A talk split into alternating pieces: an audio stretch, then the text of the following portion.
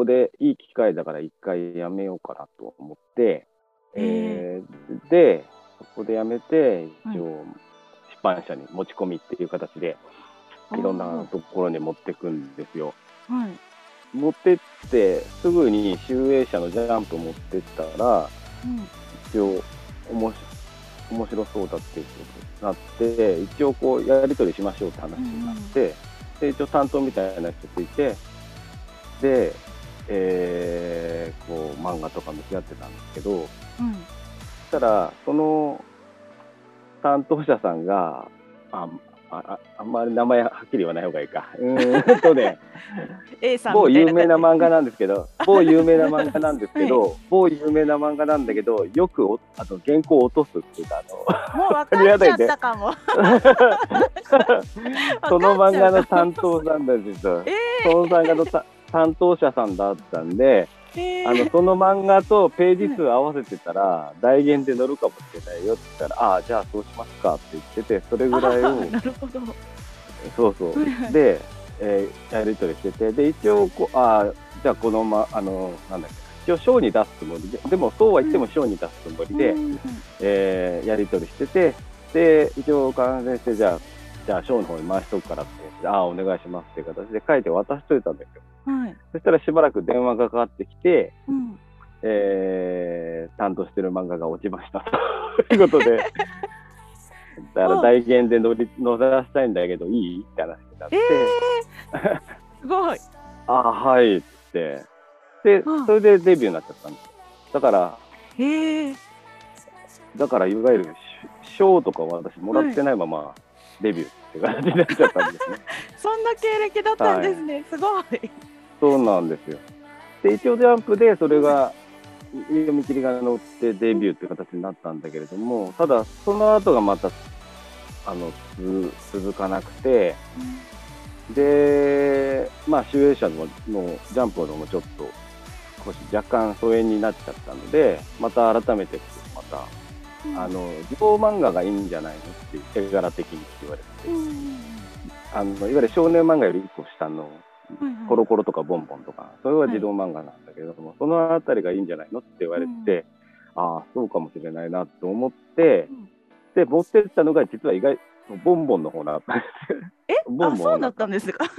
そう。講談社のボンボンだ。なぜかっていうと、う。はい。あの、えっ、と、昔、ゲーゲの鬼太郎とかのがアニメでやると、連載、それが、あの、連載やるのがボンボンだったから。そうなんですね。そうそうそう。だから、あの、たただ自分自身買ってたのはコロコロが多かったんだけど、なんか妖怪関係につながるのボンボンかもしれないなと思ったんで、ボンボンの方に持ってったんですよ。で、ボボンボンダメだったから、じゃあコロコロに送っとこうと思って送っといたんですよ。うん。で、その何月号のやつを見たら、あの、名前なかったから、ああ、ダメだったんだなと思って、うんしばらくしたら電話がかかってきて、うんあの、漫画見ましたと。おもし面白かったんだけれども、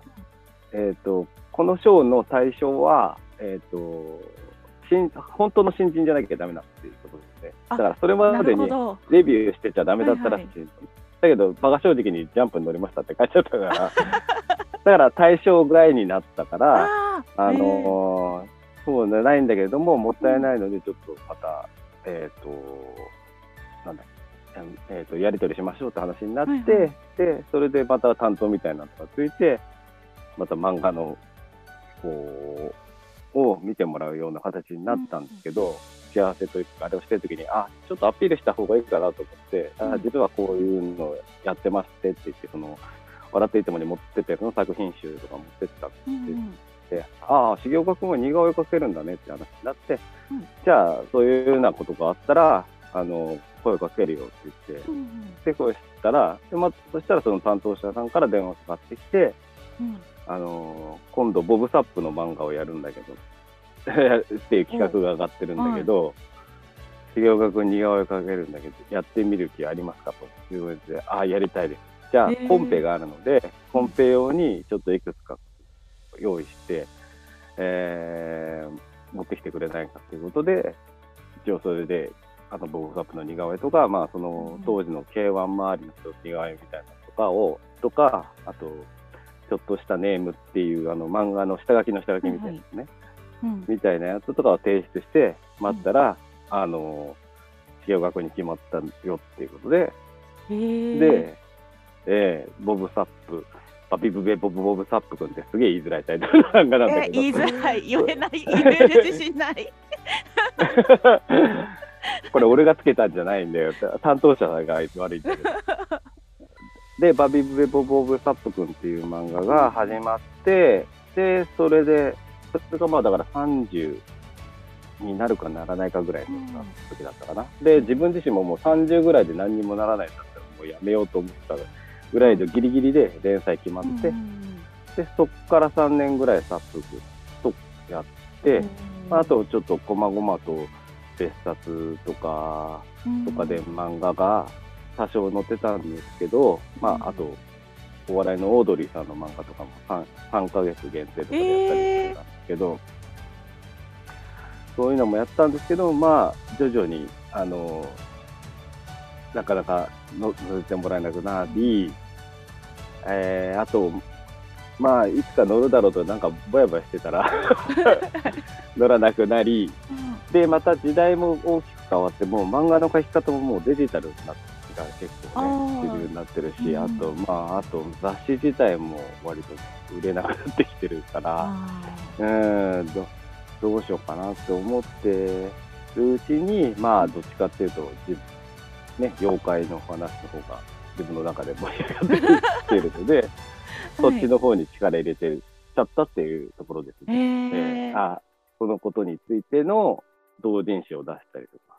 して、えーで、あと、何だったっけな。あ、そうそう。それで、えっ、と、その頃は、あの、デザインセッタはいーあるじゃないですか。はいデザフェスとかにも、いわゆる妖怪が好きで、まあ、ものを作ってと一緒にうん出てた時期だったんですけど、その時に、あの、ビローンのしおりみたいなものを、あの、おもはいはい面白がって、だから作って置いといたんですよ。はいそしたら、結構お客さんが、うん知ってる人はもう買っていくし、知らない人も、えー、ビローンだってとか言って意外と買ってくる。んですよ。へ え人がいて、だから、あ、このビローンって結構形がキャッチーで、うん。引きがある妖怪なんだなっていうふうに思って、割と自分好んでビローンを描くようになったら、うん。いつの間ビローンの人になり、で、そのうちだから、その、いわゆる妖怪でこう造形やってる、うー人から、じゃあ重岡さんなんかビローンのなんか展示やった方がいいよって話をされて、えーとか言って、で、あのね、あの、愛ちゃんもよく言ってた、あの、ミジンコ堂さんのはい。上の、うん。あの、ミジンコ堂さんっていう、あの、食べ物どころがあるんですが、はいはいはい。あったんですけど、かつて高円寺に。その2階にギャラリーネバチコっていうギャラリーができたので、そこをお借りして、ビローン祭りっていうのをやったら、やったら人が来たっていう。出ましたねそうなんです。あれで、まあ、あれもだから、非常に悪ふざけの一環だったんですけど、思った以上に人が来て、びっくりしたっていう。へえそうですよねあしと多分重岡さんが出会ったのがそのミジンコ堂っていうご飯屋。さんではい。なんかその時なんかミジンコ堂さんって結構ふらっと行くと常連さん同士を相席にしてくれるみたいな、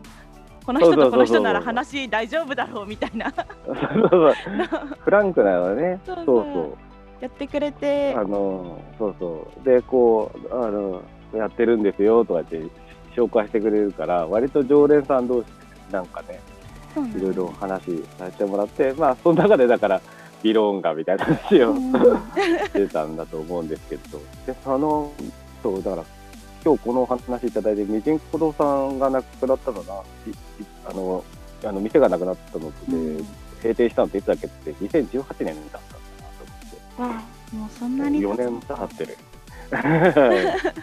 ねえ、ね残念えいやー寂しい。ええ。そうそう、だからそこで割といろいろ、で、ミジンコ堂さんは、には、なんていうのかな、だから、高円寺で、うん。あのやってる、割とそういうアーティスト、アーティストというか、そういうクリエイティブなことをやってる人が割と集まっても来てきたし、あと、何の因果か妖怪が好きな人たちも割と集まってきて、そうですなんかイベントやったりとかってしてたんですよ。うん。そうそうそう。結構その時から一緒にご飯食べさせてもらった時に結構妖怪の話を重岡さんから聞くのが私結構好きだったんですよ。あ、本当ですか？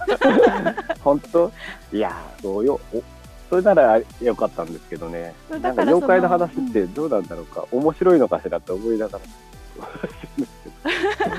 ら。はい。結構面白い。だからそのうんポッドキャストやってるのを知った時に普通にはいはいはい聞きました。あ、本当です。ありがとうございます。いやー、そう、ポッドキャスト、そうなんですよね。ポッドキャストは、えー、調べたら2020年のね、はい10月から始めたんですけど、うんでも、10月27だからもう、ほぼ11月から、だからもう、だいぶギリギリなんですけど、2020年。ポッドキャストで喋って、うん聞いてくれる人どれだけいるかしらと思って、やってみたかったっていううんところですかね。う。うんんいやでもだって重岡さんの話って本当にやっぱ本当に妖怪が好きな人じゃないですか 重岡さんが。らなんかそうね。そう妖怪ってアバウトにはみんな知ってると思うんですけどなんかそうはいいうコアな話を聞けるのが楽しくて、ああ、本当？うん、それこそなんか私なんかカッパの話とかなんかいろんなうんその地方ごとによって違ったりとかいう話も覚えてるし、女とか小僧とか坊主坊主が多いのかみたいな。話とかも聞いた時にああなるほどみたいなこともあったりしたので。うん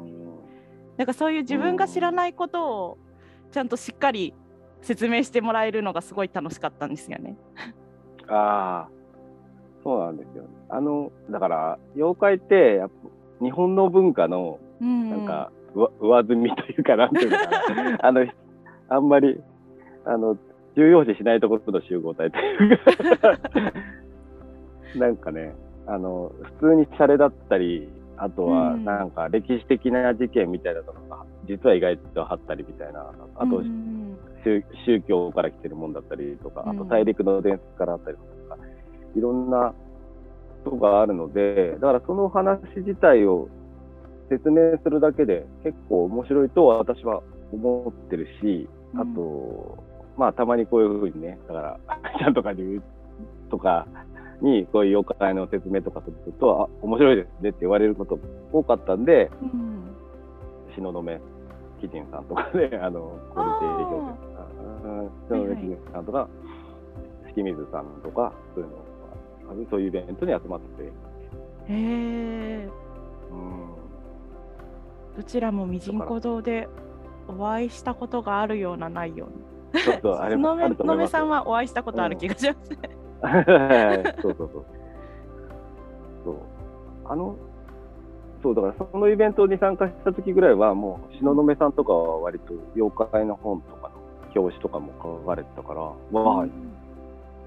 有名な人だと思ってたんですけど。はい。うん、で、それから割と妖怪好きの人たちが、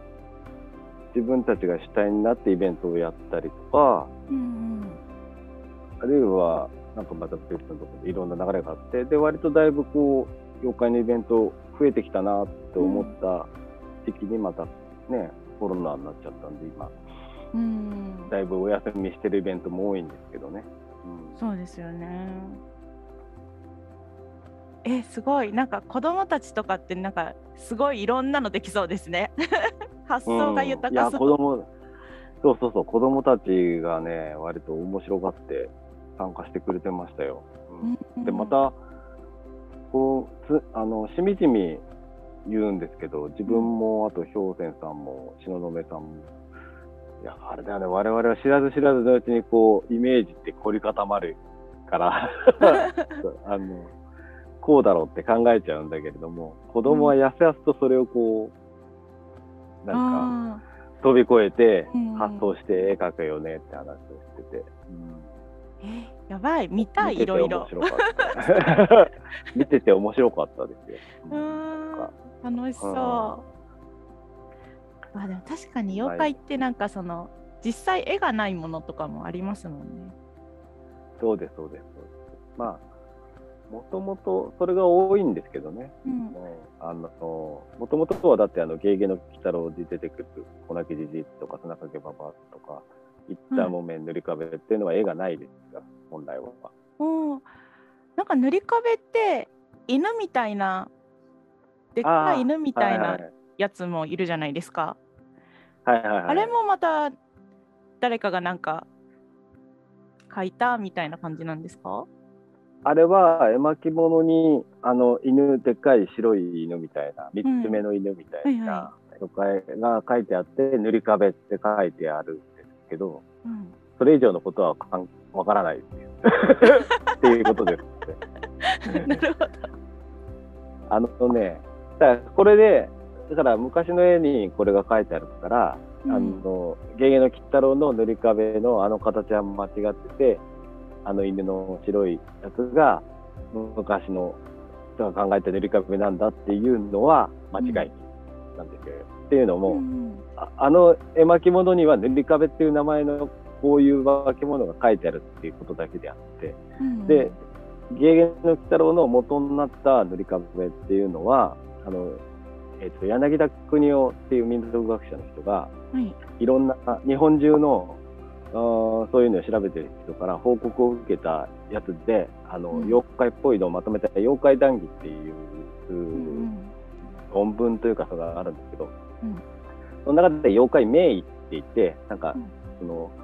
その、妖怪の名前を変えて、一言、こういう妖怪っていうので、うん。書かれてるのがあって、で、その中に砂かけばばあも粉木じいも、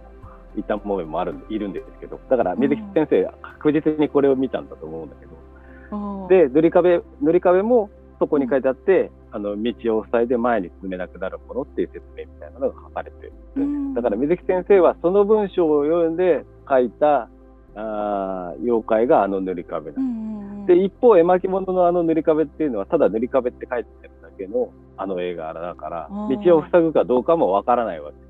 確かに。だから、名前が同じなだけで、一緒とではないっていう。あなるほど。そう。そうそうへそう。だから一緒と考え、あ考えちゃダメなの。たーだ、うんあのー例えば、えー、なんだっけな、自分で創作物を作るとして、漫画を描くとして、で塗り壁の形って壁だとしても、壁の妖怪だとすると、もう水木先生のあれが有名すぎるから、そうですね。うん、別の形したいなと思った時に、塗り壁っていう名前の古い絵が描かれてるから、うん。それを使いたくなるのも忍者でわ、それはわかるんだけれども、あ ああの、例えば創作物で塗り壁であの形を持ってきて塗り壁ですって言いたくなるのもわかるんですけど、ーうん。ただ、あのたこれ、あの、だえーだっけ、水木先生のうん。塗り壁が間違ってて、あの、絵巻物の塗り壁が合ってるっていうのは間違い。うんうんただ、今のところははっきり分かってるのは、塗り壁っていう名前が共通してるだけで、ここに関係性があるかどうかも分かんない。えー、